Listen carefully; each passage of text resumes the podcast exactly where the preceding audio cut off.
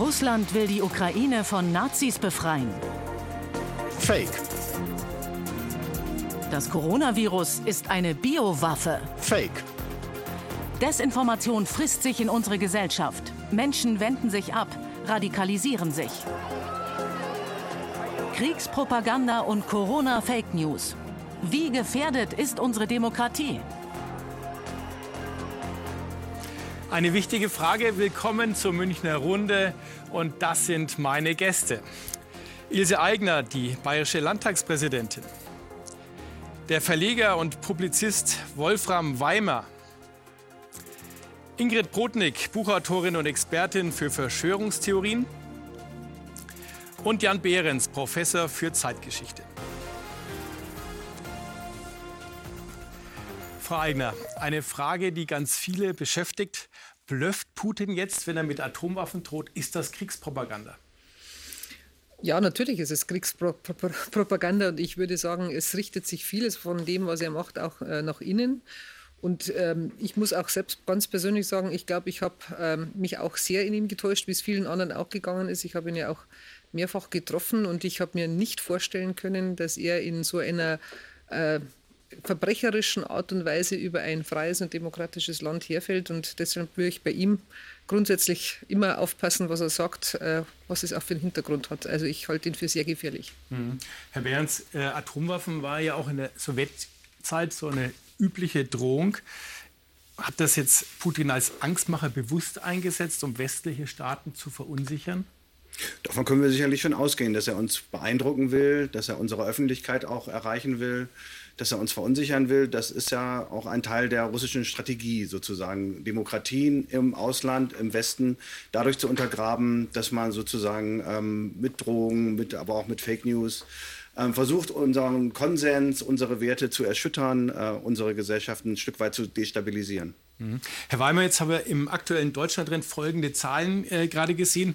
40 Prozent der Menschen äh, sagen, die Bundesregierung sollte doch eher zurückhaltend sein, um Russland nicht noch zu provozieren. Und 52 Prozent sagen, die Bundesregierung solle mehr Härte zeigen. Zwei Lager, also nicht ganz 50-50, hat uns äh, Putin jetzt aber schon im Grunde gespalten. Hm, ich finde Deutschland äh, äh, relativ einig in der ähm, äh, Abwehr dieses Angriffskrieges. Die Frage, wie man genau darauf reagiert, da gibt es geteilte Meinungen. Aber dass unsere Gesellschaft in der überwältigenden Mehrzahl das überhaupt nicht in Ordnung findet, was da passiert und richtig findet, dass wir dagegen vorgehen, das ist, glaube ich, der Fall. Aber Putin führt einen Informationskrieg. Und den führt er auch in Deutschland. Er führt ihn im eigenen Land. Da verfolgt er ja seit Jahren Journalisten. Er verfolgt sie nicht nur und steckt sie ins Gefängnis, er lässt sie auch umbringen. Wenn wir über Fake News reden, dann ist es ja nicht so, dass in Petersburg irgendeiner jetzt mal ein Gerücht ins Internet setzt, sondern die gehen ja mit brutaler Härte wie eine Gangsterbande gegen die vor, die kritisch berichten. Erinnern wir uns Frau, an äh, Frau Politkowskaja, die über den Tschetschenienkrieg berichtet hatte. Die wurde ermordet. Erinnern wir uns an den Kollegen Borodin, der hat über diese Gruppe Wagner, diese äh, Schläger, Mördertruppe von Putin recherchiert. Der fiel dann aus dem äh, Hochhausbalkon äh, zu Tode. Erinnern wir uns an Irina Slavina, eine Journalistin aus der Provinz. Die haben die Putin-Schergen so zum Wahnsinn gebracht, dass sie sich vor einer Polizeistation selber verbrannt hat. Also dieser Informationskrieg, den Putin führt, der ist brutal. Und der wird auch nach Deutschland getragen. Es gibt eine Trollarmee, es gibt äh, Desinformation innerhalb Deutschlands und es müssen wir uns einfach bewusst sein, dass das nicht nur ein Krieg ist, der dort stattfindet, sondern auch im Meinungsmilieu unseres Landes. Mhm, ein Informationskrieg, Frau Berz. Äh, Frau Brutnik, äh, die EU-Taskforce gegen Desinformation gibt es ja und die hat die sozialen Netzwerke untersucht und herausgefunden, dass dieser Begriff Nazi im Kontext zur Ukraine von Januar bis zum Kriegsbeginn hat sich das in den sozialen Netzwerken verfünffacht. Ist das ein Beleg dafür, dass Russland diesen Krieg mit solchen Narrativen Nazi im Kontext Ukraine eigentlich schon lange geplant hat? Tatsächlich müssen Sie davon ausgehen, dass diese russischen Erzählungen vorbereitet worden sind. Da geht es einerseits ins Land hinein, um im Land Verständnis für diesen Krieg zu wecken und in zweiter Ebene dann ins Ausland, um dort Verwirrung zu sehen. Und wissen Sie, wovor ich mich am meisten fürchte, ist, je länger dieser Krieg dauert, desto mehr ist sogar die Gefahr, dass die russische Propaganda funktioniert, weil das an unseren Nerven zehrt. So dieser erste Schock, das Entsetzen, auch die Wut, dass Russland einfach einen Angriffskrieg startet, das ist die Gefahr, dass das zurückgeht. Und was Russland macht, ist, ähm, die haben oft wirklich schwache Argumente, aber sie streuen ganz viele Theorien ein. Und das Ziel ist nicht unbedingt, dass Leute dann alles glauben, was Russland sagt, sondern dass man so viele verschiedene Dinge gehört hat, dass man sagt, aber ich habe das und das gehört. Die Wahrheit wird irgendwo dazwischen liegen. Ich gebe Ihnen ein Beispiel, nur weil ich das besonders brutal fand. Vielleicht erinnern Sie sich, es gab diesen furchtbaren Angriff auf das Krankenhaus an Mariupol mit der Geburtsstation. Ähm, und da gab es sehr berühmte Bilder, wo man Schwangere sieht. Eine Frau geht mit Blut im Gesicht eine Treppe herab, ist hochschwanger. Eine andere Frau wird auf, äh, schon weggetragen. Stellt sich nachher heraus, das haben Journalistinnen und Journalisten aufgezeigt, diese Frau und ihr Kind ist gestorben. Und wissen Sie, was Russland gemacht hat? Die haben gesagt, die Frau gibt es nicht. Diese zwei Schwangeren, das ist die eine und die gleiche Schauspielerin. Und da werden, das, dafür gibt es keinen Beleg. Es ist klar, da ist leider, da sind Menschen ums Leben gekommen. Aber da wird sogar die Existenz von Toten abgestritten, weil ähm, einerseits Verwirrung gestiftet wird und Sie müssen auch davon ausgehen, dass es einen Teil der deutschen Bevölkerung gibt, der der gern daran glauben möchte. Mhm. Und der russische Apparat liefert dauernd Erzählungen, damit Leute auch glauben können, der Krieg ist nicht so wild, wir können wegschauen. Und sie wiederholen immer wieder genau. dieselben Narrative. Und ja. das fällt mir bei dem letztendlich auch ein, die Geschichte, äh, sie müssen jetzt die ukrainischen Nazis sozusagen bekämpfen, die einen Genozid an der russischstämmigen Bevölkerung äh, durchführen. Das ist durch ständige Wiederholung, genauso wie Sie sagen, irgendwie sagt, ja, vielleicht stimmt es dann doch irgendwo. Das ist das eine. Und das zweite, das geht leider weit in die deutschen Reihen herein, auch durch die Bots und äh, durch sonstige soziale Kanäle, dass äh, die Erzählung, sie wurden sozusagen von der NATO bedrängt und zu, einem, äh, zu einer Notwehr sozusagen gedrängt. Sie mussten sich verteidigen. Das ist natürlich mittlerweile schon auch bei uns weit in die deutschen Reihen hinein hat das verfangen. Und das ist halt einfach eine, eine wirkliche Desinformationskampagne. Ich habe extra heute Theo Weigel auch nochmal angerufen, weil mir das interessiert hat. Da gibt es ja nicht mehr so viele, die da wahrscheinlich live dabei waren und das miterlebt haben, was da damals ausgehandelt worden ist. Es gibt kein einziges Dokument, wo in irgendeiner Weise festgeschrieben wurde, was die NATO tut oder nicht tut. Aber es wird mhm. immer wieder behauptet, dass es irgendwelche Zusagen gegeben hat. Das ist de facto Aber falsch. Hat sich mehrfach so geäußert. Mündlich mag es was gegeben, aber es gibt kein einziges Dokument, wo das in irgendeiner Weise ist. Und es kommt ja noch eines dazu, dass es ja so ist, dass die, also erstens ist die NATO ja kein Angriffsbündnis, sondern ein Verteidigungsbündnis. Und zweitens sind ja wirklich viele Länder äh, sehr stark, äh, haben ein großes Interesse daran gehabt, dass sie in die NATO kommen. Ich sage jetzt nur die baltischen Länder. Ähm, und ich bin mir relativ sicher, wenn die nicht in der NATO gewesen wären, äh, hätte es wahrscheinlich bei denen jetzt auch schon leider zu Konsequenzen geführt. Die haben auch russische Minderheiten. Das finde das, was Sie sagen, ganz äh, wichtig, dass es in Deutschland auch einen Resonanzboden natürlich für diese Propaganda gibt. Wir haben an beiden Enden unseres politischen Spektrums, bei der AfD auf, auf der rechten Seite und bei der Linkspartei auf der linken, ausgeprägte Stimmungen pro Putin. Und beide aus ganz unterschiedlichen Motiven artikulieren das auch in ihren vorpolitischen Milieus. Man muss sich mal vorstellen, dass gestern äh, Sarah Wagenknecht äh, in der Maischberger Sendung erklärt hat, es mag ja vielleicht äh, Kriegsgräuel der Russen gegeben haben, aber es gibt ja auch Kriegsgräuel der Ukrainer. Also ich versuche das sozusagen auf eine Ebene zu stellen, das eine wie das andere. Und es trägt eine Spitzenpolitikerin einer, einer deutschen Partei in die Öffentlichkeit und deswegen ist der Resonanzboden auch richtig aktiv und das macht die Sache bedenklich. Hm, Herr Behrens, jetzt würde mich mal interessieren, die Wissenschaft äh, befasst sich ja seit Jahrzehnten mit Propaganda und ein Kernbestandteil von Propaganda ist, wenn man das eigene Anliegen als heilig bezeichnet. Jetzt hat das ja Putin im Grunde schon 2014 gemacht. Er hat gesagt, die Krim ist uns heilig. Und jetzt sagt er, äh, wir müssen einen Krieg führen, um den orthodoxen Glauben zu verteidigen. Also benutzt er da ganz gezielt die Kernelemente äh, der Propaganda, wie man sie schon aus dem Ersten, Zweiten Weltkrieg kennt. Ja, auf jeden Fall. Da werden natürlich immer wieder klassische Propagandamotive aufgerufen von den äh, russischen Medien. Es werden aber auch Dinge recycelt natürlich aus der Sowjetunion. Und ähm, wir werden das jetzt ja am 9. Mai erleben wahrscheinlich. Das ist ja der Tag des Sieges in Russland, der immer traditionell groß begangen wird mit dieser Militärparade. Ähm, das wieder angeknüpft wird an die Narrative des Zweiten Weltkriegs. Und letztendlich dieser, das haben Sie ja schon erwähnt, wurde schon erwähnt, ähm, dieser Narrativ, die Ukrainer sind Nazis. Das ist ja nicht nur eine Beleidigung der Ukrainer, weil die selbstverständlich keine keine äh, Nazis sind und da viel weniger Leute rechtsradikal wählen als beispielsweise in Deutschland, sondern das ist ja der Versuch von Putin sozusagen diesen Zweiten Weltkrieg immer noch mal wieder neu zu führen. Nicht, wenn man damals gegen die Nazis gekämpft hat, 41 bis äh, 45, so ähm, funktioniert ja dieser Narrativ. So geht man jetzt auch wieder in einen heiligen Krieg, wie es ja damals unter Stalin schon äh, hieß. Und insofern sozusagen spielt er immer wieder mit diesen historischen Versatzstücken ähm, von der Zarenzeit über die Sowjetzeit, über Stalin bis in die Gegenwart. Und das hat dann Russland natürlich einen gewissen Resonanzboden, weil das natürlich sozusagen Sachen sind, mit denen die Menschen sozialisiert wurden. Und gerade wenn man sich diesen Mai-Feiertag jetzt nochmal anschaut, wie er Montag begangen wird, das war ja in den letzten Jahren auch eigentlich kein Gedenken mehr an die Kriegstoten, das war ja Kriegsvorbereitung. Da wurde ja sozusagen schon immer mit den Säbeln gerasselt und den Panzern gefahren und sehr, sehr aggressive Rhetorik auf dem Roten Platz äh, vorgetragen. Und man kann da schon davon ausgehen, dass es eben Teil einer äh, Gesamtstrategie ist. Der russische Generalstabschef Gerasimov hat das ja auch ähm, als hybriden Krieg bezeichnet und gesagt sozusagen, Russland führt Krieg von den Medien über Militär bis Propaganda bis soziale Netzwerke. Ähm, das ist sozusagen der Krieg, den wir führen wollen. Mhm. Ein paar Beispiele zur Propaganda haben wir jetzt hier schon gehört. Wir haben aber noch ein paar andere gesammelt. Der Bahnhof der ukrainischen Stadt Kramatorsk nach dem russischen Bombardement am 8. April. In den sozialen Netzwerken verbreitet sich dieses mutmaßliche BBC-Video. Darin wird behauptet, dass die Ukraine hinter dem Bombardement stecke. Doch das sind Fake News. Auf den ersten Blick wirkt das Video echt, BBC-Logo, Grafik und Schrift mit dem Original identisch. Faktenchecker konnten sowohl Verpackung als auch Inhalt des Videos entlarven.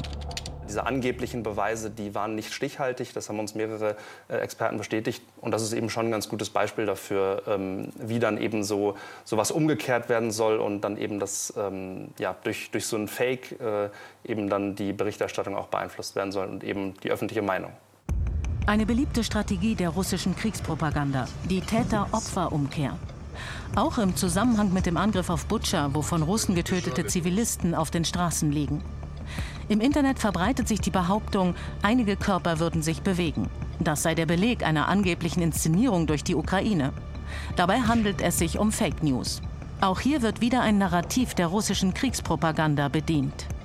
Dass angeblich die Ukraine da einen, äh, einen Genozid äh, am eigenen Volk äh, plane oder durchführe, das, das, äh, hat die Ukraine, das hat Russland ja auch schon seit Jahren kultiviert, dieses, äh, dieses Narrativ. Und dann springen die eben mit solchen Ereignissen immer wieder darauf auf. Obwohl Faktenchecker Behauptungen wie diese klar widerlegen können, verbreiten sich die Falschinformationen im Netz und finden immer wieder ihre Empfänger.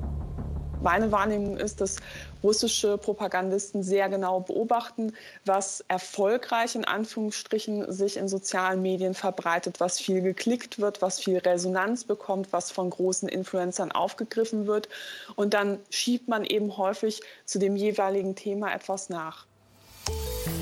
Zwei weitere russische Fake News, angebliche US-Biolabore auf ukrainischem Boden und die Ukraine müsse entnazifiziert werden. Deswegen führe man von russischer Seite die Militäroperation durch.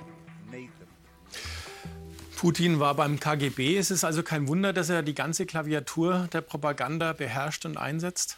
Es ist zumindest auffällig, dass er seit vielen Jahren diesen Desinformationsapparat massiv aufgebaut hat, nämlich diese Umgestaltung auch zum Beispiel der ausländischen Auftritte russischer Staatsmedien. Da wurde eigentlich Vorarbeit geleistet. Ich glaube, es ist falsch, im Jahr 2022 sich Putins Propaganda anzusehen, sondern wir sehen eigentlich seit Jahren, dass auch in Deutschland so ein Boden aufbereitet worden ist. Ich gebe Ihnen ein Beispiel. Für viele deutsche Zeitungshäuser war das, als die Annexion der Krim vor mehreren Jahren stattfand, ein Aha-Erlebnis, weil man gemerkt hat, da gibt es auf einmal viel Verständnis und diese Theorien von Russia Today, Sputnik, die werden wiederholt. Und was man damals gesehen hat, es gibt in Deutschland eine kleine Minderheit, die tatsächlich dafür empfänglich ist. Und was sie haben ist, russische Medien streuen solche Geschichten ein die werden wiederholt durch Trolle, Menschen, die zum Beispiel in St. Petersburg sitzen, bezahlt werden und dann pro Putin posten. Das ist gut dokumentiert. Und dann passiert aber das Dritte, und das ist das Schwierige. Ich werde oft gefragt, sind das alles bezahlte Putin-Trolle? Und ich muss Ihnen ganz ehrlich sagen, nein. Das Problem ist nämlich, dann haben Sie normale Menschen, die anfangen, dort mitzulesen und das wiederholen. Und ich war wirklich erstaunt, 2015, 2016, als ich Vorträge gehalten habe, dass häufig irgendwer dann aufzeigt und sagt, aber ist es nicht so? Und dann eine dieser Theorien, die russische mhm. Medien bringen, wiederholen. Und da, das ist eine Minderheit. Die Gefahr ist aber, dass diese Minderheit ähm, sehr stark sich abwendet vom Rest der Bevölkerung. Und das Zweite ist, ähm, sie müssen gerade, wir leben in digitalen Zeiten, sie müssen damit rechnen, dass diese Minderheit online sichtbarer wird. Das heißt, wenn Sie derzeit Spiegel, Bild etc. online lesen, ich muss sagen, mir bleibt oft die Spucke weg, weil man könnte den Eindruck haben, so tickt Deutschland, so Putin-affin, aber das ist nicht der Durchschnitt der Bevölkerung, sondern da müssen Sie davon ausgehen, dass Leute, die sehr stark solche Russland-affinen bis hin zu extremistischen Kanäle lesen, dass die überdurchschnittlich ein starkes Mitteilungsbedürfnis haben, dass die sogenannte hyperaktive UserInnen sind, mhm. die mehr posten. Hat es so eine Art Selbsterhaltungskraft, wenn erstmal das eingepflanzt ist? So ein Narrativ oder so eine Propaganda, dass die Menschen dann aus sich heraus ja, äh, das machen, wie bei so IS-Strategie. Ja? Da bekennt sie im Nachhinein IS zu einem Anschlag, ist jetzt ein Quervergleich, aber Sie haben den einzelnen Attentäter ja gar nicht beauftragt. Ist das da ähnlich vergleichbar? Ja, vor Dingen muss man sich klar machen, dass es halt hochprofessionell funktioniert. Wenn es nur so wäre, dass es eine Presseabteilung im Kreml gäbe, da sitzen drei Leute und sagen, jetzt machen wir mal eine Fake News und versuchen die irgendwie zu lancieren. Nein, das sind äh, äh große äh, Hundertschaften von professionellen Informations- und Propagandaarbeitern, die ganz gezielt das öffentliche Klima auch in Deutschland beeinflussen wollen. Und das geschieht nicht sporadisch, sondern systematisch. Und es geschieht nicht jetzt erst seit dem Krieg, sondern schon seit Jahren. Ich gebe Ihnen ein Beispiel aus unserem Verlagsalltag. Ähm, aber auch die äh, Kollegen vom Ippen Verlag oder von der Funke-Gruppe können das berichten. Wenn wir Putin-kritische Artikel veröffentlichen, können wir häufig damit rechnen, dass unsere Seiten attackiert werden, nicht nur durch Trolle und viele organisierte Leserbriefe, mhm. sondern auch durch Hacker. Hacker versuchen dann die Seiten lahmzulegen und leider gelingt ihnen das immer wieder mal. Und da sieht man, das ist ein orchestriertes Verfahren. Da sind die Hackergruppen in Petersburg, da sind die, die Trolle in Moskau und die haben ein bestimmtes informationelles Ziel. Die suchen sich dann die Gruppen in der Regel in der Nähe der AfD oder der Linkspartei, um in Deutschland Multiplikationseffekte zu generieren. Und dann räumen sie das auf. Und sie verfolgen auch sehr genau, wie die deutsche Debatte läuft. Ich wette auch heute Abend, wenn wir hier diese Diskussion führen, gibt es organisierte Kommunikation als Reaktion darauf. Hm. Und ähm, deswegen müssen wir uns klar machen, das ist nicht etwas, was so am Rande und Sie versuchen da wie irgendjemand eine PR-Abteilung eines Unternehmens was zu drehen, sondern es ist ein systematisch organisierter Propagandakrieg. Hm. Frau Eigner, wenn es so systematisch organisiert ist, die EU sagt Auslandspropaganda, das hat sich äh, Russland letztes Jahr 1,2 Milliarden Euro kosten lassen, muss man dann nicht auch den Gegenangriff starten? Das heißt, wenn es da diese Fabriken gibt, diese Propagandafabriken mit ihren Servern, muss man dann nicht auch mit deutschen Hackern diese Server vielleicht lahmlegen? Also einfach dürfte das wahrscheinlich auch technisch nicht sein, aber ich glaube, dass man auch insgesamt bei der Medienfreiheit bei uns auch hinschauen muss. Also dass Russia Today zum Beispiel bei uns ja lange auch Unwahrheiten verbreitet hat, ganz gezielt. Da haben wir ja verständlich nach unserer Historie auch wirklich ganz, ganz lange zugeschaut und hat gesagt, okay, das akzeptieren wir, weil wir sehr, sehr viel auf Medienfreiheit, auf Meinungsfreiheit auch setzen und natürlich Zensur bei uns äh, ein ganz komplexes und schwieriges Thema ist, wo man eigentlich die Finger davon hat. Aber ich glaube, da muss man wirklich konkret hinschauen, weil da sitzen die auch und ob es Hacker allein machen, ich glaube wirklich, dass man äh, genau hinschauen muss und die Aufklärungsarbeit, also das werden wir später wahrscheinlich auch noch drauf kommen, wie erkenne ich denn eigentlich Fake News? Was sind denn das die, die Merkmale Und äh, die werden nicht an alle rankommen, also die Hardcore, die schon abgeschweift sind sozusagen, die 5 Prozent, die schon irgendwie sich äh, komplett in ihre eigene Medienwelt zurückgezogen haben, werden sie vielleicht nicht mehr erreichen. Aber es gibt ja darüber hinaus viele, die dann was sehen und sagen, ja, so ganz unplausibel klingt es ja nicht, könnte es ja sein und verbreiten es dann mhm. auch vollkommen unreflektiert weiter. Das ist leider das, das größte Problem. Es ist übrigens eine alte Geschichte, dass so Nachrichten, die so bisschen geheim ausschauen, fünfmal mehr verteilt werden als wie mhm. normale Nachrichten. Und so nach dem Motto, hast du schon gehört. Und das hat sich durch die, durch die neuen Medien natürlich ganz anders entwickelt als früher. Also früher hat man das Mund-zu-Mund-Propaganda bestenfalls gemacht, aber durch den Stammtisch, der jetzt weltweit ist, ist das natürlich Algorithmen, durch die, die Algorithmen, die das ja. auch noch verstärken, äh, hat es eine ganz andere Dynamik, wie es früher gehabt hat. Ich, ich sage mhm. immer, früher am Stammtisch hast du immer einen gehabt, der irgendwie komische, abstruse Theorien verteilt hat. Da hat man gemeinsam schon irgendwie dann wieder eingefangen und hat gesagt, lass den doch reden. Mittlerweile haben sie einen weltweiten Stammtisch, wo sich die dann auch alle vernetzen und das Gefühl haben, sie sind wirklich auch die Mehrheit. Also die bestärken sich ja dann auch drin. Und ich gebe zu, ich glaube, jeden von uns geht es auch so, wenn man dann so die, die Rückmeldungen bekommt in den Kommentarspalten, dann ist man erstmal erschrocken, was da für eine Meinung auf einen zukommt und meint, es ist die Mehrheitsmeinung, ist es natürlich nicht, sondern es ist eine, wie haben Sie gesagt, hyperaktive äh, Community, äh, die einen wirklich äh, zumüllt, hätte ich mal fast gesagt, und beeindruckt und man meint wirklich, das ist jetzt die Mehrheitsmeinung, die da mittlerweile da ist. Vielleicht, um da anzuschließen, das Problem ist, dass Putins Propagandaapparat versucht, die Demokratie auszunutzen für undemokratische Zwecke. Nämlich das, was ähm, Sputnik und RT lange im deutschsprachigen Raum in Europa aufgeführt haben, das könnten andere natürlich nicht in Russland aufführen. Dort ist ja selbst seriöse Berichterstattung mittlerweile unter Strafe gestellt.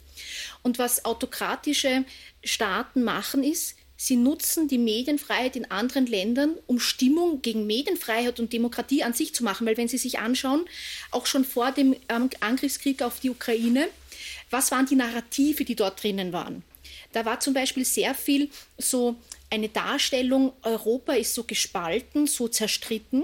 Was hier passiert ist, dieses pluralistische Bild einer Demokratie wird als etwas eher nicht so gut funktionierendes dargestellt, wohingegen der starke Mann Putin in einer so Siegerpose inszeniert wird.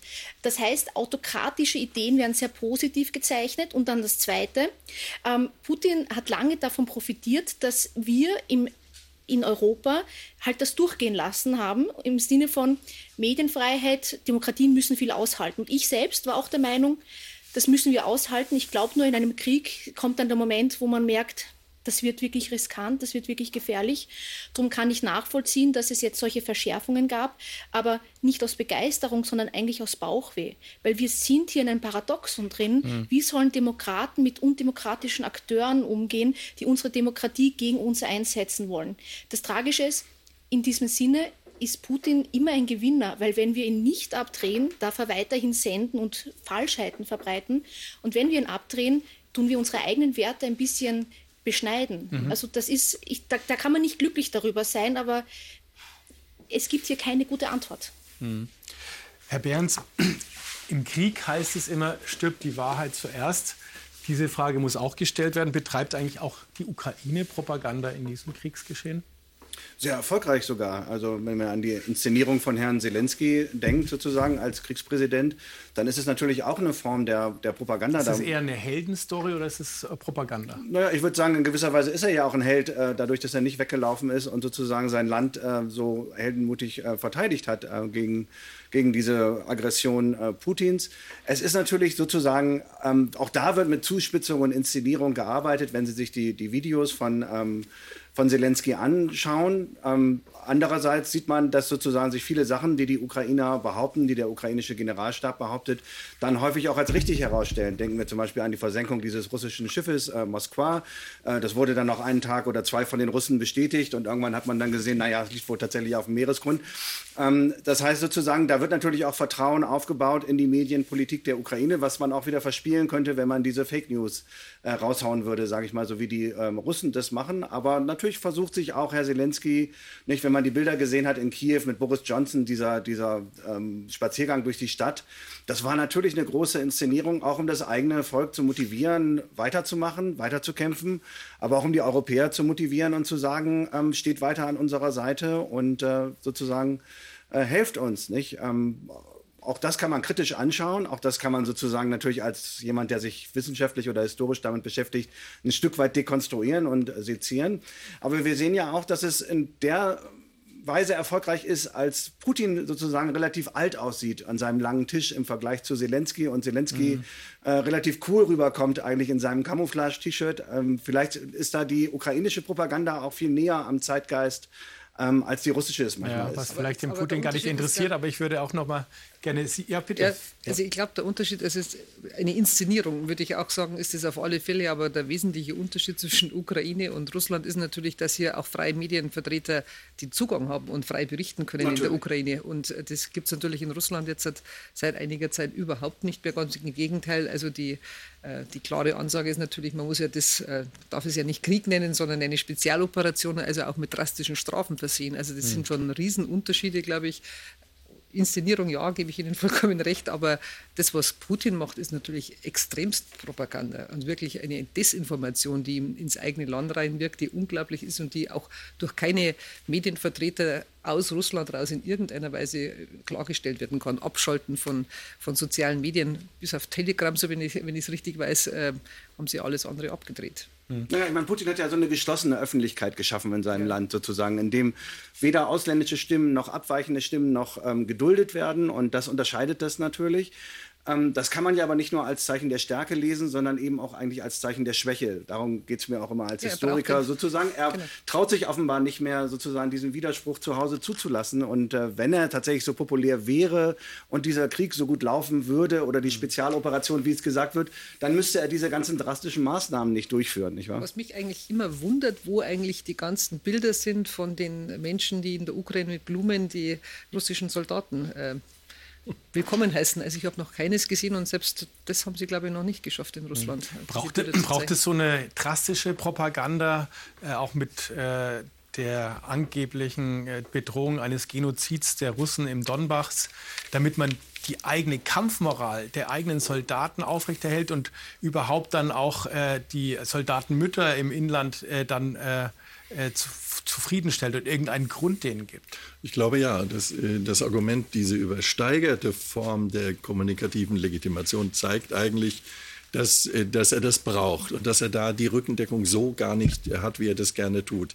Das Problem aus unserer Sicht ist nur, dass dieser Krieg eigentlich viel länger dauert, als wir das jetzt wahrnehmen. Der hat nicht erst im äh, Februar begonnen. Putin plant diesen Krieg schon seit Jahren. Wir haben das ja gesehen, dass auf einmal unsere Gasspeicher leer waren und wir erst dann wussten, warum eigentlich. Der Informationskrieg wurde vorbereitet. Und da ärgert mich dann schon, gerade wenn wir über die Wirkung von Fake News auch in unserem eigenen Land reden, wenn wir ähm, in Mecklenburg-Vorpommern eine Stiftung haben, die sich Klimaschutzstiftung genannt haben. Das war ja ein Wording von Putin und Gazprom, sagt, wir geben euch Geld, regelt das mal jetzt mit Nord Stream 2. Und, es ist, äh, und, wir, und schon der Name dieser Stiftung ist reine Fake News. Sie diente nie dazu, den, die Klima zu schützen. Sie diente dazu, diese Pipeline fertig zu bauen und die Amerikaner irgendwie draußen zu halten. Und dann wurde aus dieser Stiftung auch noch eine Schwarzgeldkasse, um die Pipeline wirklich fertig zu bauen. Und das ist für mich so ein eklatantes Beispiel, wie putinsche Propaganda und Fake News Politik von uns in einer Art und Weise oder von Teilen unserer Politik in einer Art und Weise aufgenommen wurden, die uns jetzt eigentlich fassungslos macht. Denn da haben wir etwas getan, also die Regierung in Mecklenburg-Vorpommern, aber auch unter Duldung der Bundesregierung, dass äh, das Vorbereitung zu diesem Krieg war und wir waren willfährige Helfer und zwar mit dem Instrumentarium von Fake News. Sie sagen jetzt Propaganda oder auch Ziele von Russland kamen in der Politik an, aber sie kommen auch im Grunde auf der Straße an. 1700 Straftaten haben wir bis Ende April gesehen im Zusammenhang mit dem Ukraine-Krieg. Dann über 160 Mal wurde dieses Kriegspropagandasymbol, das, dieses Z gesichtet. Also auch unsere äh, Faktenfuchstruppe, die ja das Netz durchsucht, die sagt, dieses Gift der Desinformation ist eigentlich bei uns in der Gesellschaft wirklich angekommen. Und jetzt würde mich mal äh, von Ihnen interessieren, wie weit geht das eigentlich, so eine Propaganda? Geht es darum, tatsächlich Wahrheit an sich aufzulösen. Ist das das Ziel, das wir jetzt bei Putin sehen, aber vielleicht auch bei Trump gesehen haben? Es geht einerseits, Sie müssen, glaube ich, in der russischen Desinformation immer die Ziele nach innen anschauen. Da geht es wahrscheinlich darum, Wahrheit aufzulösen. Ähm, es ist schon angesprochen worden, extrem viele Plattformen, Facebook, Instagram sind blockiert in Russland. Was ist erlaubt? TikTok. Und wenn Sie auf TikTok gehen, sehen Sie eine Parallelrealität, wo ähm, die russischen Soldaten eher als Befreier dargestellt werden, wo genau diese russischen Erzählungen läuft. Das heißt, hier hat Russland mit eiserner Hand den letzten wenigen kritischen Journalismus, den sie hatten, abgedreht. Und gleichzeitig sehen wir, dass das Internet nicht automatisch ein befreiendes oder aufgeklärtes Medium ist, sondern nur dann, wenn es in einem Staat stattfindet, der demokratisch ausgerichtet ist. Und nach außen gesehen ist die Gefahr, dass einerseits für einen Teil der Bevölkerung in Deutschland tatsächlich ähm, so die Existenz der Wahrheit an sich in Frage gestellt wird. Sie sehen das derzeit ständig, wenn Leute sagen, man hört das eine, man hört das andere, die Wahrheit wird irgendwo dazwischen liegen. Aber nach der Logik sind demokratische Staaten immer unterlegen, weil autokratische Länder irgendwas behaupten können, immer wieder immer extremere Ideen aufbringen können, wie Nazis würden die Ukraine beherrschen. Und wenn Sie versuchen, faktengetreu zu diskutieren und die andere Person entwickelt sich immer weiter weg, dann verschiebt sich diese Mitte irgendwo. Verstehen Sie? Das heißt, wenn ein Teil der Bevölkerung sich verwirren lässt, dann ist für die nichts mehr sichtbar. Das Zweite ist, die Gefahr ist, wenn ein Teil der Bevölkerung auf sowas reinkippt, dass der Staat handlungsunfähig wird, weil eine Demokratie schon davon lebt, dass Bürger, Bürgerinnen was mittragen.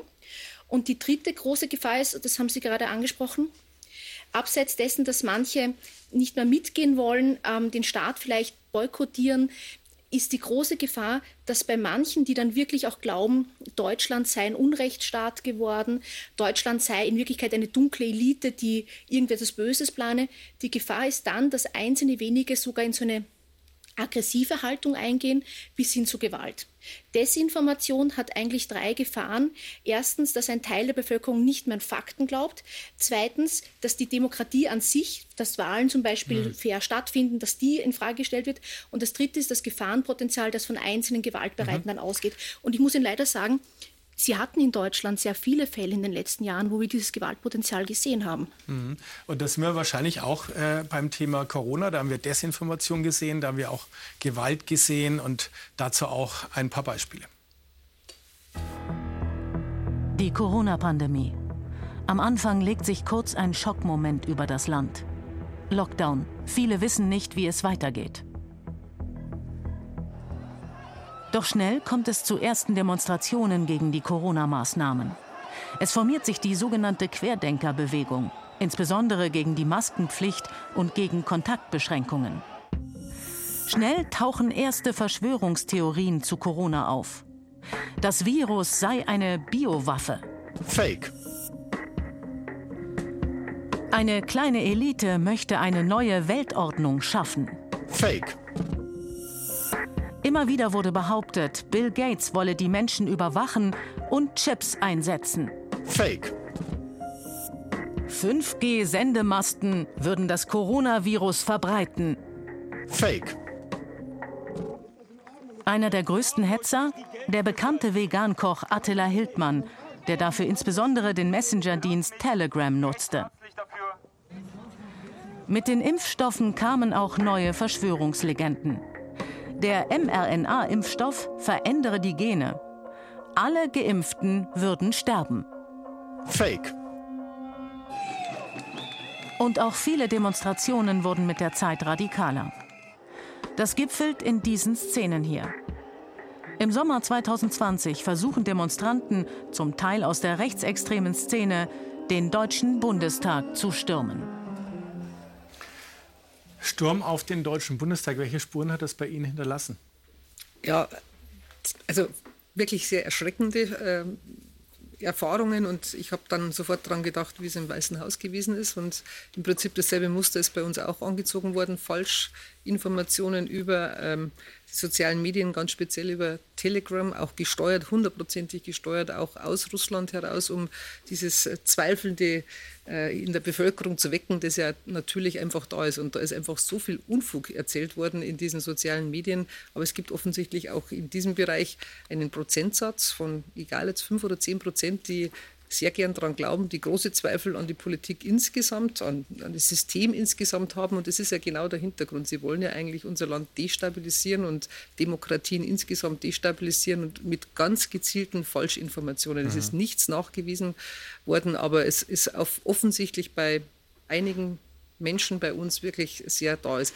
Es war eine komplizierte Zeit, muss man ganz ehrlich sagen. Und wir haben uns von der Politik, glaube ich, alle miteinander sehr, sehr schwer getan, weil es eine überraschende Situation gewesen ist. Es gab keine Blaupause. Man hat wirklich nicht genau gewusst, was sind die richtigen Mittel dafür oder dagegen, muss man genauer sagen. Und an einem Beispiel kann man es wirklich sagen, wir haben wirklich am Anfang gemeint, die Masken sind nicht das, was uns was bringt. Aber es hat sich dann relativ schnell herausgestellt, dass es eigentlich eine der einfachsten, der äh, pragmatischsten, der günstigsten Möglichkeiten ist, sich und vor allem auch andere zu schützen. Und das war dann so ein Symbol gegen die Freiheit, dass man einen Maulkorb umbekommen, äh, also eine vollkommene Leugnung eigentlich der Tatsachen, die mehrfach mhm. nachgewiesen sind.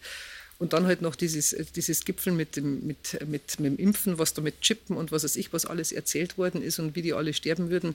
Also das war für mich wirklich echt schlimm. Und ich habe hm, wirklich. Sich da die, die Politik überrumpeln lassen, Herr Weimar? Das hätte man sich da besser darauf einstellen können, hat man Fehler gemacht in der Bildungspolitik. Impfen äh, ist äh, ein Feindbild, äh, das plötzlich dann explodiert.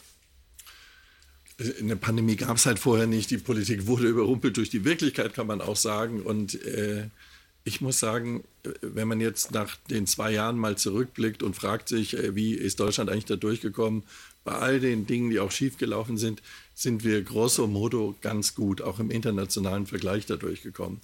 Ähm, und was diese Verwerfung anbetrifft von Debatten, die finde ich, das ist, ich sehe das jetzt ein bisschen anders als diese Russland-Thematik.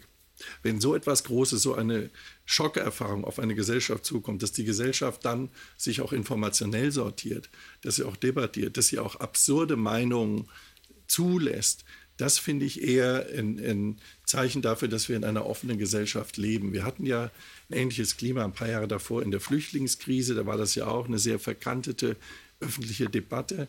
Und da bin ich eher auf der Seite des Liberalismus zu sagen, das muss eine Gesellschaft ertragen. Wir müssen Debatten ertragen können, zum Beispiel gegen Impfgegner. Wenn aus der Globuli-Ökoszene Menschen einfach fanatisch gegen Impfen sind, dann ist das nicht unsere Mehrheitsmeinung, aber es muss möglich sein, dass sie diese Meinung haben. Und da, finde ich, müssen wir aufpassen, dass wir in so großen Debattenlagen, die wir jetzt drei, vier Mal hintereinander hatten, auch nicht den Debattenraum eng machen. Mhm. Herr Behrens, was mich aber jetzt da in diesem Kontext auch interessieren würde, äh, was wir sehen, auch durch unsere äh, Faktenchecker, dass diejenigen, die sich zu Corona äußerst kritisch äußern, bekannte Leute dann plötzlich auch Putin-freundlich sich äußern. Die Uni Tübingen äh, geht davon aus, dass diese Szene, die sich 2014 schon auf diesen russlandfreundlichen Mahnwachen da geäußert hat, dass die dann geswitcht ist zu Corona und jetzt wieder Ping-Pong-Effekt zurückkehrt äh, mhm. zu ihrem eigentlichen Thema. Also ist da eine Themenidentität oder sind die Leute einfach durch Weltverschwörungs Weltverschwörungsideologien alle äh, vereinnahmt worden? Also es geht jetzt nicht um alle, äh, die demonstrieren auf der Straße. Und da gibt es sicherlich viel Kritik, die man auch an Politik haben kann, was Corona betrifft. Aber so ein Kernbereich ist plötzlich Putin-Versteher und Corona-Leugner in einer Person. Na, das sind Menschen, die gewisse Distanz zu diesem Staat aufgebaut haben, die auch häufig sozusagen die westliche Moderne und ihre Werte ablehnen da gibt es eine gewisse Sehnsucht nach dem Autoritären. Ich glaube, die wissen häufig gar nicht besonders viel über Russland. Das sind ja nicht Leute, die mal in Russland gewesen sind und das sozusagen irgendwie studiert haben oder gar Russisch können oder sich damit beschäftigen, wie das Leben, der Alltag in Russland eigentlich funktioniert, sondern Russland ist so eine Projektionsfläche. Das ist das große andere. Da läuft es irgendwie besser. Da bestimmt der Putin, ähm, was gemacht wird. Ähm, da wird nicht lang gefackelt. Da, das ist sozusagen diese Sehnsucht nach äh, autoritärer Herrschaft und Führerschaft, äh, nach dieser Inszenierung von Charisma, die ja auch bei bei Putin da ist. Und das bricht sich da dann gewisserweise Bahn. Und die Themen sind dann, ja, wenn diese Distanz zum, zum Staat und zur Gesellschaft und zu unseren Institutionen erstmal da ist, glaube ich, relativ austauschbar, nicht wahr? Also faszinierend, faszinierend ist ja eigentlich an dem Beispiel, dass diejenigen, ist, bei uns kann jeder demonstrieren, solange er will und also mhm. alles geordnet und jeder darf sagen, was er will, muss halt mit Widerspruch rechnen, aber dass gerade die so eine Sehnsucht nach autokratischen Systemen haben, wo die Meinungsfreiheit ja definitiv überhaupt nicht vorhanden ist und wenn man jetzt gerade konkret in Russland schaut, was mit den Menschen passiert, die auf die Straße gehen, versuchen ihre Meinung zu sagen, ähm, das ist äh, ganz, genau, ganz was anderes, genau. ganz was anderes. Und deswegen ist es für mich eigentlich irgendwie nicht ganz nachvollziehbar, warum sich die nach solchen Systemen eigentlich sehnen, weil da mhm. gilt die andere Meinung ja gar nichts. Vielleicht gar ist nichts. die Komplexität ja auch in der Welt so groß und der Druck so groß, weil was sehen wir denn im Moment? Wir haben Kriegsangst, Energiesorgen, Preisexplosion und Corona-Pandemie immer noch. Ist das zu belastend für äh, viele Menschen, die sich dann einfach wie Sie auch sagen, einfache Wahrheiten suchen, einen Führer, irgendeine äh, Theorie, die mir die Welt einfacher macht. Genau, Sie haben diesen ähm, Sturm auf den Bundestag erwähnt. Ich war als Journalistin bei dieser Demo, die dann dermaßen eskaliert ist. Und ich habe dort auch vor allem eher mit Bürgern, Bürgerinnen gesprochen, die so wie normal Durchschnittsleute ausschauen. Mhm, da waren aber auch sehr viele Rechtsextreme. Genau. Ähm, diese scheinbaren DurchschnittsbürgerInnen sind neben Leuten gestanden, die ganz offensichtlich Rechtsextreme waren. Also da konnten sie das nicht erkennen. Also sie mussten Rechtsextreme dort nicht mit der Lupe suchen, das, so war es nicht.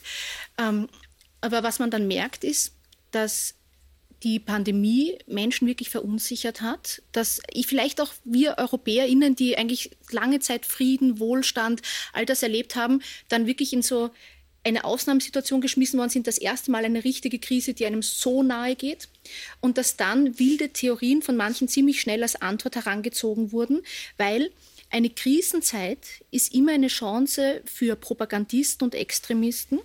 Und da konnte man sehen, dass auch DurchschnittsbürgerInnen plötzlich wissenschaftlich fragwürdige Ideen wiedergaben und auch Kanäle, die sie früher nicht abonniert hätten. Und die Gemeinsamkeit ähm, jetzt Krieg gegen die Ukraine ähm, davor Corona ist, dass eine verunsichernde Situation da ist und manche sich dann eine einfache Antwort suchen, weil das, Sie haben schon diesen Widerspruch angesprochen. Die Leute sagen, die Medien sind schlecht sie, oder sie lügen gar. Also sie haben eine harte Medienkritik und man denkt sich, ich zumindest, dann sollten sie sich eigentlich bessere Medien suchen, aber stattdessen gehen sie auf YouTube und suchen sich Kanäle, die die Wahrheit in fetten mhm. Buchstaben angeblich hinausposaunen. Das heißt, was hier Leute suchen, ist eine ähm, Komplexitätsreduktion, eine simple Wahrheit. Und das Zweite ist, diese simple Wahrheit wird geliefert von Akteuren und Akteurinnen, die nur darauf warten, weil sie müssen davon ausgehen, dass Extremistinnen Krisen immer als Chance sehen, wieder zu wachsen.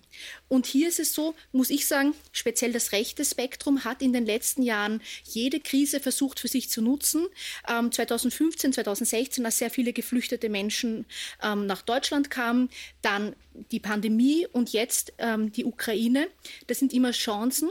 Und ähm, die russische Propaganda, die knüpft im jeweiligen Land an den Diskursen an. Also die schaut, welche Geschichten gehen gut. Und im deutschsprachigen Raum sind das oft diese rechten Geschichten. Oder mhm. ganz kurz bei Corona war es auch so, dass RT, Russia Today, wirklich auch diese verharmlosenden Darstellungen stark gebracht hat. Und jetzt merkt man, dass eben dieser Switch zurück passiert. Nur ein letzter Satz. Mich fragen auch oft Leute, warum schwenken Leute aus der Querdenkszene plötzlich auf Putin-Propaganda um, weil mhm. das ja andere Themen sind. Und eine simple Antwort ist erstens, die Feindbilder sind die gleichen, nämlich die Mainstream-Medien beispielsweise, die Elite, die angeblich etwas Böses plane. Aber das Zweite ist auch, wenn Sie zwei Jahre eigentlich einen neuen Lebenssinn darin gefunden haben, dass Sie sagen, die Pandemie ist eine Erfindung, das ist alles ganz anders, hier habt ihr die Wahrheit. Und dann wird die Pandemie weniger und weniger bedrängend. Mhm. Dann geht Ihnen das Thema aus. Und für manche ist Futter. das, genau, für manche ist das die Anschlusserzählung, ja. damit sie sich wieder formieren und gegenseitig auffußen können. Frau Eigner, jetzt in dieser Corona-Pandemie, Ministerpräsident Söder hat das schon mal berichtet, was er sich da anhören musste und was er lesen musste. Wie scharf waren da die Angriffe von Corona-Leugnern auf Sie? Wie persönlich war das? Auch ähnlich, nicht so intensiv natürlich wie beim Ministerpräsidenten, weil der mehr im Fokus gestanden ist, aber ich kann diese E-Mails auch zitieren, die wirklich mit konkreten Morddrohungen auch dann ähm, versehen sind. Also das ist äh, alles andere als äh, es ist einfach belastend, muss man ganz ehrlich mhm. sagen. Aber wie gesagt, das trifft einen, aber ich bin ja auch mit Schutz versehen. Das ist ein Umstand, den nicht jeder Bürger und nicht jede Bürgerin in, in Bayern auch dementsprechend hat. Also insofern, ja, es ist schwierig. Aber ich äh, ich habe auch den Eindruck, dass jetzt wirklich da die Anschlusserzählung, so wie Sie es gesagt haben, bei manchen wirklich auch da ist, um ihren eigenen Lebensweg Sinn und Zweck auch zu sehen. Und diese Verschwörung, die da dahinter vermutet wird, also diese, diese Erzählung, es gibt da irgendwelche Eliten im Untergrund, die irgendwas äh, machen, die ist schon sehr tief in manchen Kreisen drin. Das ist kein großer Anteil, aber sie sind sehr aktiv, auch da wieder sehr aktiv und erzählen das immer wieder weiter und verrennen sich auch da. Und ich habe eigentlich eher die Befürchtung, wie kriegen wir welche, die so gerade an der Kippe sind, ähm, noch rechtzeitig davon weg, dass sie das auch glauben. Und wie, mhm. wie kann ich das transportieren, dass das einfach wirklich eine Verschwörungslegende ist? Die hat es auch schon immer gegeben. Also wir haben auch Formate gehabt im Bayerischen Landtag, wo man es aufarbeiten lassen, wo es schon immer die 10 bis 15 Prozent gegeben hat, die an irgend sowas glauben, also von der flachen Scheibe der Erde und was weiß ich was alles. Also das kann man ja alles auch immer wieder nachlesen. Aber jetzt ist eben durch diese Vernetzung das ähm, extrem schwierig, weil sie es auch nicht mehr einfangen können. Mhm. Welche Rolle, Herr Weimer, haben da, haben da eigentlich die Medien in so einer Situation? Ja, Sie haben, was die digitalen Medien anbetrifft, einen Verstärkereffekt, weil natürlich die Algorithmen und die Art und Weise, wie Kommunikation dort organisiert wird, Selbstvergewisserung programmiert regelrecht und man findet dann immer sich bestätigt in bestimmten Milieus und in Filterblasen. Mhm. Ich meine, ähm, was kann man jetzt aktiv auch tun, wenn man sagt, wir müssen unsere Gesellschaft schützen, die Medien haben eine Verantwortung, erreichen vielleicht nur ihr eigenes Publikum, muss man da in, in Filterblasen einsteigen, nicht nur Fact-Checking machen? Also zunächst mal teile ich die Analyse, dass es hier um, früher hätte man gesagt, ein reaktionäres Milieu. Das ist übrigens nicht nur rechts, das gibt es links ganz genauso. Es gibt im, im, linken Milieu genauso Reaktionäre, die, die die alte Sowjetunion großartig finden. Und wenn der Putin die, das adressiert, ist dort die Stimmung genau die gleiche. Da begegnen sich die Extremen. Es gibt ein reaktionäres Milieu von fünf bis zehn Prozent der Bevölkerung. Die sind adressierbar durch solche Stimmung und da ist das Thema fast egal. Medien ähm, haben aber auch ähm, äh, ein Problem. Wir müssen ehrlich sein und sagen, wir haben in diesen Debattenkrisen, Flüchtlingskrise, Klimadebatte, äh, Pandemiedebatte, jetzt Kriegsdebatte, haben wir ganz offensichtlich das Spektrum ähm, der Meinung nicht mehr so integriert zu einer kollektiven demokratischen Willensbildung, wie das in den früheren Jahrzehnten der Fall war. Da haben wir offensichtlich auch etwas falsch gemacht. Vielleicht gibt es bei uns in den Medien auch eine zu starke Liebe dafür, dass wir uns alle auf einem Quadratmillimeter politisch korrekter Mitte treffen wollen. Viele von uns Journalisten sind ja äh, sehr mittefixiert. Das war früher anders. Wir hatten früher Journalisten, da war es den konservativen Knochen und da gab es den linken Polterer. Diese Rollen haben wir heute im, in unseren Medien viel weniger als früher. Und das führt natürlich dazu, dass es auch Integrationsfiguren für die verschiedenen Milieus so nicht mehr gibt. Wir sind doch häufig sehr mitteorientiert und machen Debatten deswegen auch aus unserer habituellen ähm, äh, Wirkung her, machen wir möglicherweise eng. Das betrifft jetzt auch andere äh, Debatten, die jetzt nicht so heikel sind.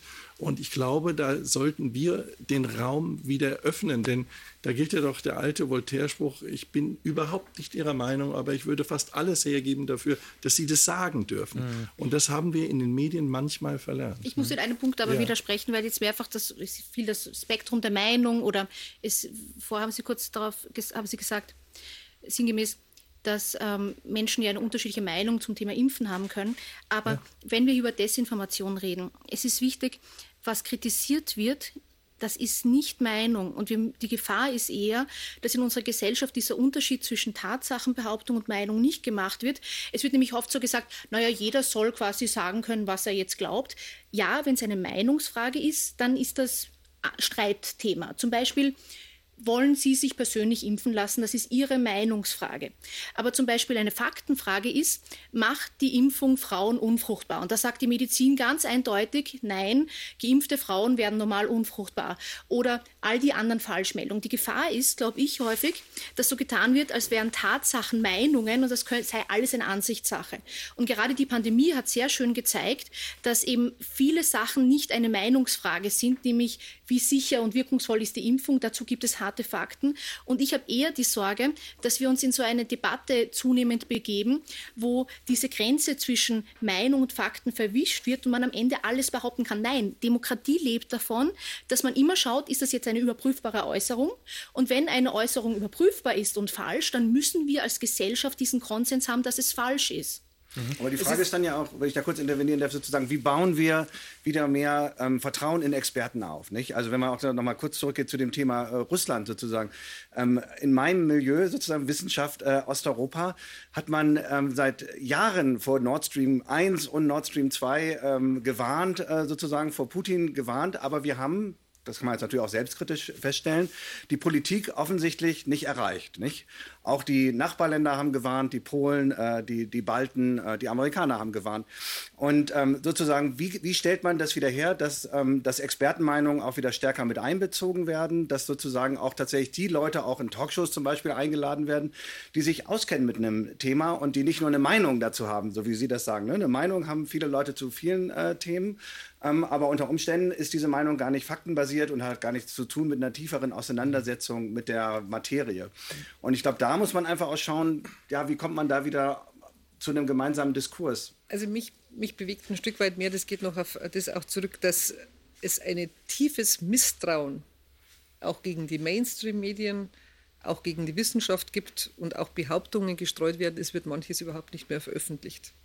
Also es wird manche Schlagzeile gar nicht mehr gemacht, weil die nicht mehr von den Mainstream-Medien veröffentlicht wird und das müssten wir jetzt über soziale Medien verbreiten, Telegram und was auch immer es wird gar nicht gecheckt, ob das, was da verbreitet wird, überhaupt wahr ist. Und deshalb vielleicht andere Medien das gar nicht mhm. bringen. Also das, der Faktencheck wird ja gar nicht gemacht. Und dasselbe ist natürlich bei so Fragen wie äh, beim Impfen ist jetzt auch die Frage gewesen, da werden einzelne Themen, dass es Nebenwirkungen gibt, dass es Impf, äh, Nebenwirkungen gibt, natürlich ganz groß publiziert und weiterverteilt und gesagt, es wird alles unter der Decke gehalten, es wird nicht festgehalten, was vollkommener mhm. Schmarrn ist, weil natürlich letztendlich das alles dokumentiert wird, wenn es Nebenwirkungen gibt. Aber im Verhältnis zu denen, die Impfschäden sozusagen, wenn man es überhaupt so nennen will, zu dem, was an Menschen gestorben sind in Deutschland, in Bayern, auf der Welt, ist es natürlich eine ganz andere Risikoeinschätzung. Aber das wird natürlich negiert und äh, es wird immer behauptet, das wird alles unter der Decke gehalten und ist die Gefährlichkeit der Impfung. Äh, die Frage ist doch, welchen Hebel hat jetzt die Politik? Zum einen natürlich Experten hören, aber nehmen wir mal das Bildungssystem. Müssten Sie jetzt nicht eigentlich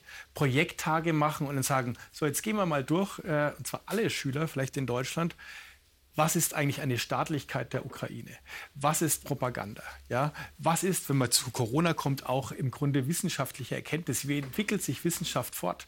Äh, all das kommt ja vielleicht zu kurz. Vielleicht haben die, die Kinder als Botschafter in ihren Familien da auch einen ganz wichtigen, äh, eine ganz wichtige Rolle. Also ich, erstens bin ich immer der Meinung, dass es unsere Lehrkräfte äh, meistens wahrscheinlich besser machen, als wie das bei der Erwachsenenbevölkerung überhaupt noch rankommt. Also ich in die Schulen, in die Schulen komme ich immer noch gut ran, aber wie komme ich an einen mittelalterlichen Herrn ran, der nicht mehr in der Schule ist und wie kriege ich da die Information ran? Und da baue ich natürlich schon sehr auf die Qualitätsmedien, auch die Information, wo, wie kann ich Fake News überhaupt erkennen? Wo sind die Gegenmeinungen, die hm. in einem Bericht drin sind? Wo ist die Quelle, die ich überhaupt identifizieren kann? Und da mache ich mir eigentlich noch viel mehr Gedanken als wie diejenigen, die mit den sozialen Medien schon aufgewachsen sind und wahrscheinlich besser drauf sind als wie meine Generation, die das noch gar nicht so ja. erlernt jetzt, haben. Jetzt gibt es ja äh, von Seiten der EU äh, jetzt ein Gesetz gegen Hass und Hetze im Internet, äh, Digital Services Act, DSA. Ähm, Internetkonzerne sollen Hassreden und Desinformation und Kriegspropaganda schneller entfernen. Glauben Sie an den Erfolg dieses Gesetzes? Ich finde das eine gute Initiative und es ist ein kleiner Schritt in die richtige Richtung. Ich glaube nur nicht, dass das Problem irgendwie löst. Wir haben viel zu mächtige Digitalkonzerne, die diese Meinung in die Richtung kanalisieren, wie wir sie gerade äh, problematisiert haben. Es gibt keinen Meinungswettbewerb in diesem System und diese Digitalkonzerne sind gerade dabei, unser klassisches Qualitätsmediensystem zu ruinieren. Die Wahrheit ist, dass viele freie klassische Medien vor der wirtschaftlichen äh, Existenzfrage stehen durch diese digitale Revolution. Und es entstehen dort Meinungsmonopole bei Google, bei Facebook, übrigens auch bei TikTok. Ähm, nur um ein Beispiel Twitter, zu nennen. Ne? Wenn Elon Musk Twitter, äh, genau. kauft und umwandelt in einen wieder Free Speech äh, Plattform. Nur um ein Beispiel zu geben. Google verdient, Wort, ne? Google verdient in zwei Tagen so viel an Werbeerlösen wie alle deutschen Zeitungen zusammen im ganzen Jahr. Und da sehen Sie, wie viel Macht auch an Kapital in diese digitalen Monopole und Oligopole fließt. Und wir müssen darüber reden, wie wir das für eine ähm, Meinungsbildung organisieren in Zukunft. Und da ist dieses Gesetz ein kleiner Schritt. Der zweite Teil des Gesetzes, des äh, Markets Act, den halte ich für interessanter, weil wir müssen darüber reden, wie ist dieser Markt organisiert. Wenn wir die Monopole oder nennen wir es Oligopole zulassen, dann gibt es keinen Wettbewerb mehr um Meinungen und auch nicht mehr um Werbung. Und da ist das, das alte Prinzip von Ludwig Erhard, der Wettbewerb muss äh, aufrechterhalten werden. Und wenn wir zu viel Staat haben, ist er gefährdet. Aber wenn wir Monopole haben, ist er auch gefährdet. Und deswegen muss eine freiheitliche Gesellschaft diese Monopole aus meiner Sicht zerschlagen. Wir müssen Google, Facebook, auch TikTok. TikTok ist ein Instrument des chinesischen Geheimdienstes. Die sammeln in einer Art und Weise Daten, da werden wir in fünf Jahren vielleicht in einer anderen Konfliktlage hier sitzen und sagen, haben wir eigentlich nicht gemerkt, was die Chinesen mit TikTok gemacht haben. Wir müssen über diese Phänomene Aber reden. Wir sind ja auch starke Handelspartner zu China. Ist das auch ja, wir etwas? Wir finanzieren das vielleicht mit wie bei, äh, wie bei Russland? Sie sammeln im Moment Daten über unsere Jugend in einem Ausmaß, da werden wir uns noch wundern, was die alles wissen, um wenn der nächste Informationskrieg mit China ansteht. Ich warne nur davon, deswegen ist diese dieses Doppelgesetz ein richtiger Schritt. Der ist aber viel zu klein gedacht. Wir müssen diese ordnungspolitische Frage ähm, auf die Tagesordnung heben. Wie gehen wir mit diesen Meinungsoligopolen um? Ich möchte kurz anschließen, was Frau Eigner sagte. Tatsächlich, mir behagt nicht, dass wir häufig rein über die oder vorrangig über die Schulen reden. Vollkommen richtig. Aber wenn Sie sich zum Beispiel die US-Wahl 2016 anschauen, da sieht man, dass gerade die ältere Bevölkerung 60 plus eine höhere Wahrscheinlichkeit hatte, auf Desinformationsseiten zu landen. Das Gute ist, Schüler, Schülerinnen die haben keine Wahl, was ihnen vorgesetzt wird. Das heißt, die müssen Medienkompetenz oft mitbekommen. Ich frage mich oft, was kann der Staat tun, um zum Beispiel auch Ältere ähm, hier zu stärken der öffentlich-rechtliche Rundfunk, der schon sehr viel mehr macht, das ist ein richtig guter Zugang. Das Zweite, was ich vorschlagen möchte, ist, wir müssen als Gesellschaft daran arbeiten, Leute zu erreichen, bevor sie abdriften.